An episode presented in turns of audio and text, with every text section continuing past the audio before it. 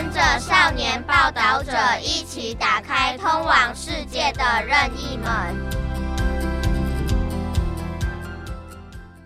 我的十四岁，黄少庸，不严肃成长纪念册。啊，人生原来是这样啊！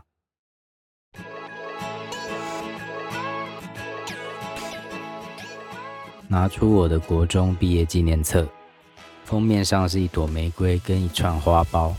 翻开那页，充满各种心灵小语。已经泛黄的纸张，不是因为潮湿或氧化，而是十多年前我的猫在上面撒了一大泡尿。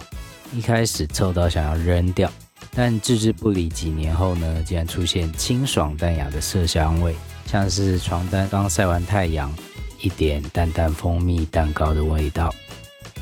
好像我的成长路，回头看是脚伐凌乱，毫无章法。想做球评、设计师，从农学院念到医学院，抗拒父亲期望的古典乐。少年的我，没想到人生的职业竟然是成为音乐制作人，拿到金曲奖最佳编曲和电音专辑奖。少年时代没有目的的尝试和不正规的兴趣。那时好似一泡泡猫尿，现在也有了点蜂蜜蛋糕香。十四岁刚好是三十年前的事了，许多记忆都非常模糊，再怎么用力回想都想不起来。当年的我一定会觉得现在的自己很可悲，不过幸好还有当年的毕业纪念册，从里面看到很多同学写给我的感言，当年大家喜欢的明星。教室完全攻略座位分布图，匪夷所思的班导十大酷刑，还有两篇深奥的武功秘籍，还有两个干瘪的保险套，让我慢慢拼凑出我的十四岁档案。十四岁的那一夜，生活要严肃的相反，生活要严肃，努力要持之以恒。翻开我的毕业纪念册，这是班导在第一页的留言。不难看出，我国中生活态度相当的随便，做事也常常半途而废。上学是天天迟到，感觉是一个结构松散、通风良好的人。开头几页是我的自我介绍，看着我十四岁的歪斜丑字，仿佛进入了深沉的催眠，跟着旧照片一起回到了九零年代。我从六岁开始住在台大对面的温州街，巷子有许多日式风格的老宿舍。那时没有那么多文青咖啡馆，成品台大的店也还没有开幕，但附近的书店倒是不少。我最常逛的一家是叫玛丽行的玩具店，玫瑰唱片行，还有一些文具行。我的十四岁刚好是一九九三年，总统还没有开始民选。尹清风命案轰动大街小巷，流行天王 Michael Jackson 首次在台湾开唱，南非前总统曼德拉刚获得诺贝尔和平奖，《侏罗纪公园》成为有史以来最卖座的电影，媒体也喜欢用“草莓族”来形容我这一代的年轻人。当年第一次使用网络，那种冲击，现今一定很难理解。如果想象以后都要用 3D 列印，每天要穿的衣服。或许就是这种感觉吧。一开始的时候只有学术网络，我需要借台大研究生的四八六电脑来用。当然那个时候也还没有 WiFi，那时需要输入网址才能连线，还没有 Google 或其他搜寻引擎，几乎都是要看 BBS 论坛的笑话。那是个还没有 PTT 也没有乡民的年代。国中的时候呢，是职棒三连霸的兄弟象迷。假日都会去台北市立棒球场看球，戴着手套，想要在外野看台接全垒打，跟着知名的象迷江大帅一起喊“串起来，戏啦戏啦”。我从国中一年级迷上打棒球，在班上也是棒球队的队长，担任中心打者的第四棒游击手。混沌的班级，遇到损友，成绩考烂，车被干走。每天早上七点闹钟响起，睡眼惺忪的把今天的课本、便当还有棒球手套放进书包。那时上学路线正在兴建捷运新店线，坐公车常常会塞车，所以最常骑脚踏车上下学。我会沿着新生南路骑车穿越台大校园，从舟山路再骑到罗斯福路，大约七点三十分到达位于公馆圆环旁的民主国中，把脚踏车停到校门口的停车棚，爬楼梯到教室早自习，等待八点第一堂课的钟声。我念的民族国中坐落于台北盆地南端的蟾蜍山脚下，紧邻公馆商圈。当年有十三个班，四百人左右。常态编班也不是什么升学名校。念国三的第一次模拟考没什么准备，结果考了全校一百零六名。当下隐约觉得事态严重，如果不开始念书，可能会考不上公立高中。而大部分的公立高中呢，都离家比较近。我单纯只是为了这个原因努力念书。国中前两年对课业漫不经心，也没有补习，花了一年好好 K 书，最后考上第三志愿成功高中。我国中的班级是一个混沌的集结，各式各样的负面评论都很适用：低级、脏乱、暴力、色情泛滥、道德缺失、伦理丧失、欺善怕恶、见利忘义、没天理、无人权。日常生活呢，过度放纵，没事就在打球、打电动，迟到、爬墙、翘课，单挑或是打群架，整天不念书，全校比赛总是垫底，坏事也都有我们的份，简直就是犯罪的培养皿。班上不良少年的武力也是全校最强，平常不管班上有多混乱，老师进教室前，大家都可以三秒跑回座位。全校赛跑也因为这种速度而成了第一名。以上摘录自同学在毕业纪念册的留言，现在看很惊吓。班上有蛮多好朋友，也有几个不对盘的人。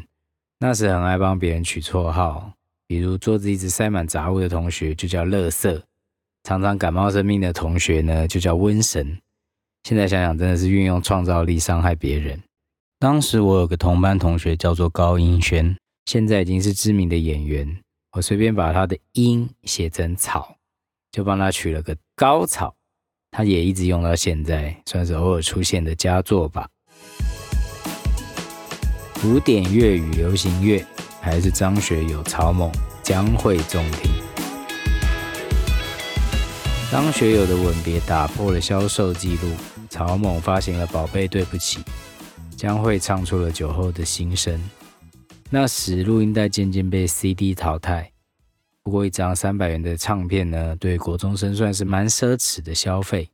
放学后时常跟同学一起去公馆的玫瑰唱片，听的只能轮播三张唱片的视听机。我爸想让我从小接受古典乐的熏陶，幼稚园跟小学都学了钢琴，国中时也学了两年的小提琴，无奈没有会跟，兴趣缺缺，拉得差强人意，只好在升国三的暑假说：“你想要我拉小提琴，还是准备联考？”这才让我爸打消把我培养成音乐神童的念头。当时觉得练琴对课业好像没有实质帮助，也没办法消耗旺盛的精力。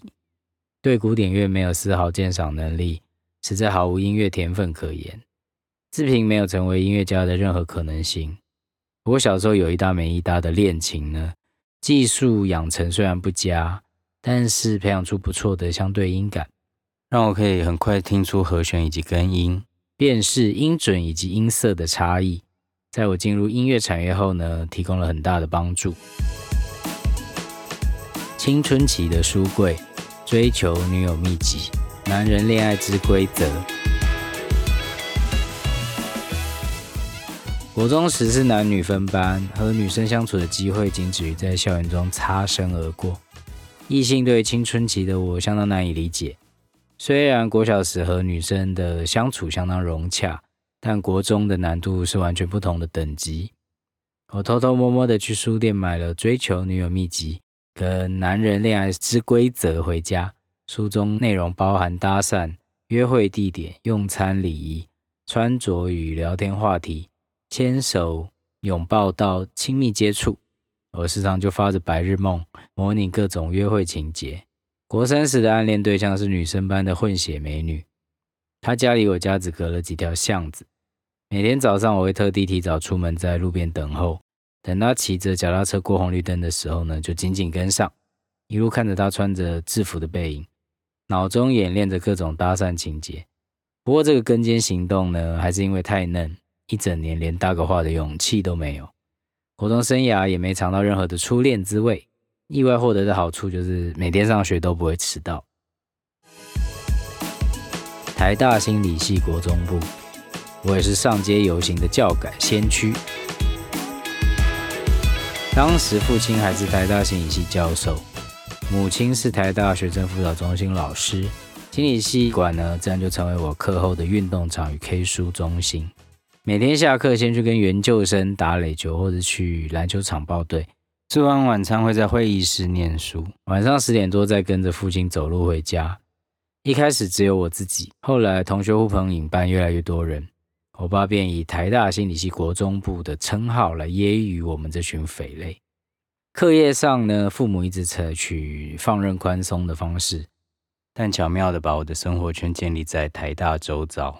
环境教育在我的成长过程扮演着重要的角色，时常接触研究生和大学教授，可能也是他们不太担心我的原因。在寒暑假时呢，我父亲经常会出国参加心理学会议。我跟我妈就会跟着去玩，踏上许多不同的国家的土地，默默地吸收养分。我爸后来参与了多年教改，也当了五年的教育部长。我十四岁懵懵懂懂参加了四一零教改大游行，手中挥舞着大旗，嘴里喊着“广设高中大学”的口号，可以算是第一代的教改先驱。因为是独生子的缘故，在家里也算是被好好的养大，没有受到什么太大的磨难，也没有感觉到任何匮乏。为此很感谢我的父母。计划赶上变化，球评医学院研究助理，然后走上音乐路。关于长大以后想做的事呢？希望可以当个职业球评，热血的每天泡在球场看球，或者开个设计创造公司。但不太确定当时的自信心从何而来。还有一个无趣的选项，继续当个学生。进入高中后呢，又读了三年男校，终于透过联谊在高三交了女朋友。大学考上农业化学系，加入了棒球校队。不过有次练球扑垒受伤，就导致肩膀习惯性脱臼，所以没办法再打。也因为不想大学生活太无聊，就开始学贝斯，跟同学玩乐团，也在乐器行打工卖乐器。快毕业时呢，不知道未来要做什么，也不想太快当兵，所以就跟同学一样去考研究所。也顺利考上台大医学院生物化学暨分子生物研究所，日夜不停做实验，玩音乐也没有停下来。毕业后在中研院做了五年研究助理，最常做的就是动物实验，养着一笼又一笼的实验小鼠。有时觉得自己就像是对照组的小老鼠，跟大家没有显著差异，没有华丽的基因突变，在雷达系统外野性缓慢成长。一路上做过水稻、肝炎病毒。减肥、中药、基因库等基础研究，也渐渐了解自己对研究没有什么兴趣。从国中松松散散，缓慢地从环境吸收养分，一点一点捡到装备，骨架慢慢变大，肌肉渐渐结实，不断的搅和和迷失。三十岁之后才踏入音乐产业，意外地找到自己的方向。与其说这个过程是预先设定的，不如说是有机又自然的生成。只有在几个关键步骤加入恰好的催化剂，运气成分也占了不少。现在回头想想才发现，原来是这样。这人生真的是很没计划。我想和十四岁的自己说，在未成年的求学阶段，国中是最快乐的时光，课业不像高中那么沉重，学校普普通通，气氛自由，家庭教育的开放让你自由探索兴趣。大量的运动也消耗了旺盛的精力。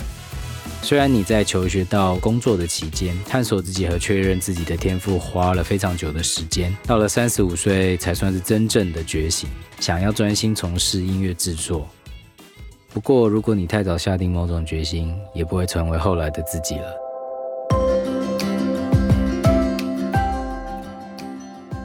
我的十四岁专栏介绍：十四岁，国中二年级。俗称中二病的好发期，希望自己独一无二，却还不够自信和坚定，身体和心理都是小孩以上、成年未满的状态。这是串联纯真和成熟的交界。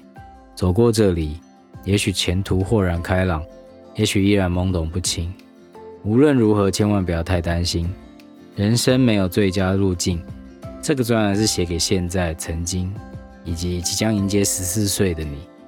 这个专栏里的每一个大人都和你有过一样的心情。这篇文章是由黄少雍执笔以及读报。